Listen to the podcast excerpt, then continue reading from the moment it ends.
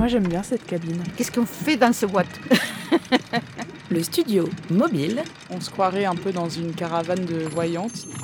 c'est comme un photomaton, Une photomatone.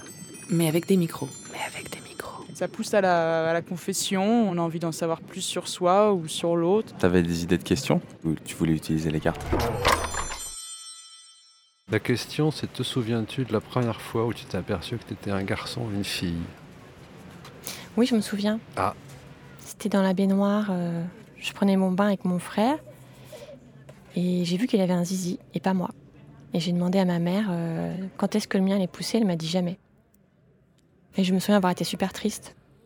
Et le premier souvenir que j'ai, c'est quand à la maternelle, il y a une fille qui est tombée amoureuse de moi et qui n'était pas comme moi. Et donc je me suis dit qu'on était des opposés et qu'elle, si c'était une fille, moi j'étais un garçon. Il y a les garçons qui ont une- un zizi Ouais. et les filles ont une zézette. Mais, mais à part ça Quand j'avais peut-être 5 ou 6 ans, j'étais un peu terrifiée quand même à l'idée d'être une fille parce que je me suis dit, mince, tu vas devoir euh, être enceinte un jour et tu vas devoir accoucher. Et je me disais, ouais, en même temps, si tu étais un garçon, tu devrais faire le service militaire et puis tu devrais aller à la guerre et tu pourrais mourir. Donc j'ai pas un rapport euh, quand même très euh, positif dans mon souvenir au, fait de m'apercevoir que je suis une fille. Pourquoi on dit que t'es une fille Parce qu'on a des Bah vas-y, parle. cheveux. Et les garçons, ils ont pas de cheveux Non.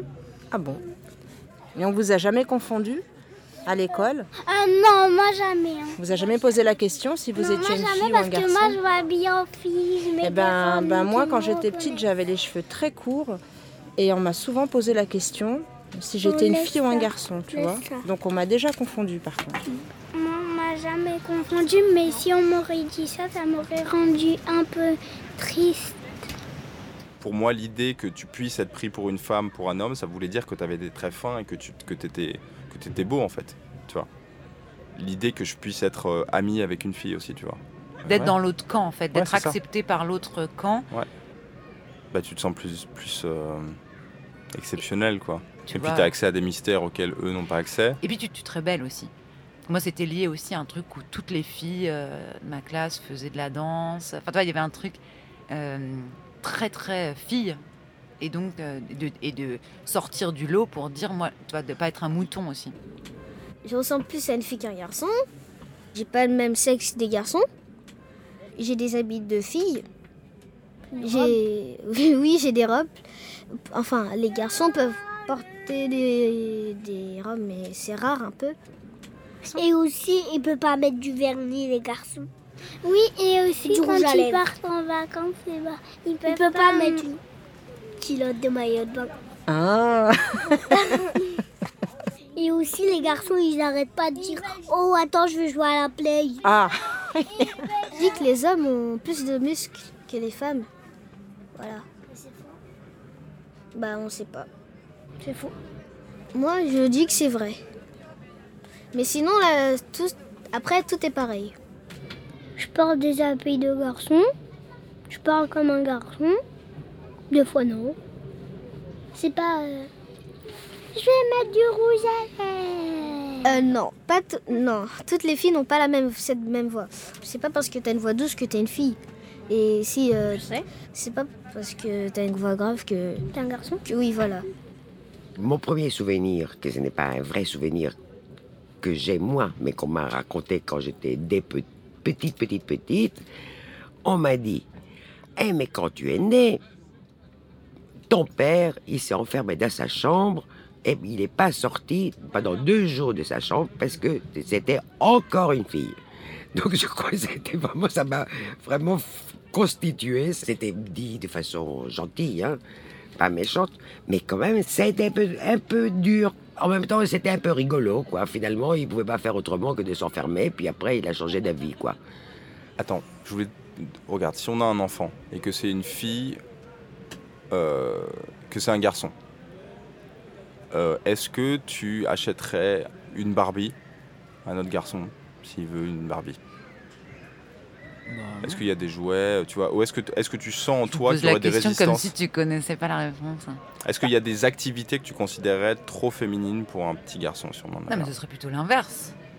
j'aurais plutôt tendance à avoir envie de casser, d'aller contre. Sur un gamin hyper macho qui veut que des trucs de, de- de clair, garçons il qui. y a- il ouais. n'est pas question que tu joues à- Moi, je- ouais, c'est vrai que. avec un pistolet, tu vas jouer avec ta dit- Barbie. On faisait tout comme des filles quand même. hein. On a appris à broder, on a appris à faire la cuisine, à recevoir, à jouer avec les poupées, tout ça. Et en même temps, on a été dans les meilleures écoles qu'il y avait. On nous a toujours dit, il faut faire des études, il faut apprendre des choses. tout ça. Donc, on était des filles, mais comme c'était, on était les descendants de la famille, il fallait bien qu'on assure, euh, un peu comme si on était des garçons, quoi. hein. Quel a été ton jouet préféré quand tu étais un Mon petit jouet garçon? préféré? Ouais. Euh, Les Lego, sûrement. Où j'avais un espèce de truc qui n'existe plus maintenant, qui était des espèces de petites, euh, de petits bâtons avec des attaches à chaque bout. Et on pouvait se construire des maisons, des fusées, des trucs. Et moi, j'en avais plein et je construisais des trucs immenses. Enfin, qui me semblaient immenses du haut de mes 5 ans, quoi. C'était des jouets de garçon. Non, pas forcément. Ça permettait de faire des volumes. Et je me souviens, c'était bleu. Mais Moi, c'était euh, mon jouet préféré, c'était un petit éléphant rose. Et tu faisais quoi avec ton éléphant rose? Ben, je dormais avec. Et puis, euh, il y a eu mai 68 euh, en France, à Paris. Et c'est là où je vais dire, j'ai vu la différence entre euh, femme et homme, quoi. Je me suis révoltée par rapport au fait d'être une femme. Surtout, je crois, par rapport à ma mère, qui était une femme euh, assez bien, assez formidable et tout, mais trop euh, effacée, euh, trop codifiée, quoi. Et puis, elle n'a pas osé se libérer. Moi, je suis tombée que sur des crades. quoi. Genre, le- tu sais, les- mecs qui, qui, ont pas de poubelle, qui ont un sac plastique qui pend à la poignée de la porte. Ouais. Bah, je suis tombée que sur des mecs comme ça. Ah oui. Donc, j'ai- à chaque fois que j'ai emménagé avec eux, j'ai acheté des poubelles. Puis après, j'ai eu des enfants. Je n'étais pas du tout une fervente euh, accoucheuse, euh, comme j'en ai des amis qui les adoraient, faire des enfants, les allaiter et tout ça. C'était pas du tout mon trip, euh, du tout, du tout. Je trouve que les femmes qui portent un enfant, c'est un peu comme un âne qu'on a chargé de plein de trucs, quoi. Je trouve que c'est, c'est, je trouve que c'est presque inhumain, quoi, de porter son enfant. Et je voulais surtout pas avoir un garçon. Je me disais que c'était trop difficile pour les garçons dorénavant. Ça serait trop difficile pour les hommes dorénavant. J'ai eu un mari. C'était un mec euh, qui était très très bien.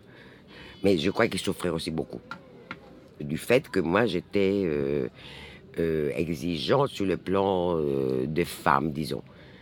Mais il, était tout à fait d'accord avec ça, que les femmes, il fallait pas les mettre de côté ni rien, qu'il fallait combattre la société patriarcale, etc. J'étais un peu, pas la chef de famille, parce qu'on était quand même très équivalents, mais quand même, c'était pas évident. Je lui laissais peut-être pas assez de place pour, euh, euh, à lui, quoi, tant que mec, quoi, conventionnellement, quoi. Et non, et puis c'est ce qui est marrant d'ailleurs, oui, c'est enfin, je sais pas, lui, il s'est mis avec une nana après qui était quand même très tradie. J'aime bien tous les clichés euh, sur les hommes, T'aimes j'adore. bien les clichés, genre euh, l'homme bricole, la femme cuisine. euh, Ouais, Ouais. j'aime Ouais. bien le cliché de l'homme habillé en salopette avec du cambouis euh, sur les joues. Ouais. Quand il est sur sa moto avec sa C'est barbe. parce que ça satisfait ton roman féminin ou c'est parce que. Bah, c'est parce que c'est assez bien, érotique, le- euh, ces clichés, je trouve. Moi, le cliché qui m'énerve sur les femmes, il y en a plein, évidemment. C'est cette idée que euh, quand il s'agit de désir et de désir euh, sexuel, on doit euh, rester dans une forme de passivité, de timidité, de, de réserve et de faire un peu sa mijaurée. Et euh, ça, en ce moment, je crois que ça m'énerve. Et du coup, entre filles, euh, je ressens moins ça dans des relations euh, lesbiennes. Bah, entre mecs, parfois, on va reproduire des schémas hétéros dans une relation homo, mais parce qu'en fait, euh, ça rassure aussi finalement. Quand on joue un rôle, de jouer des rôles qu'on connaît, quoi.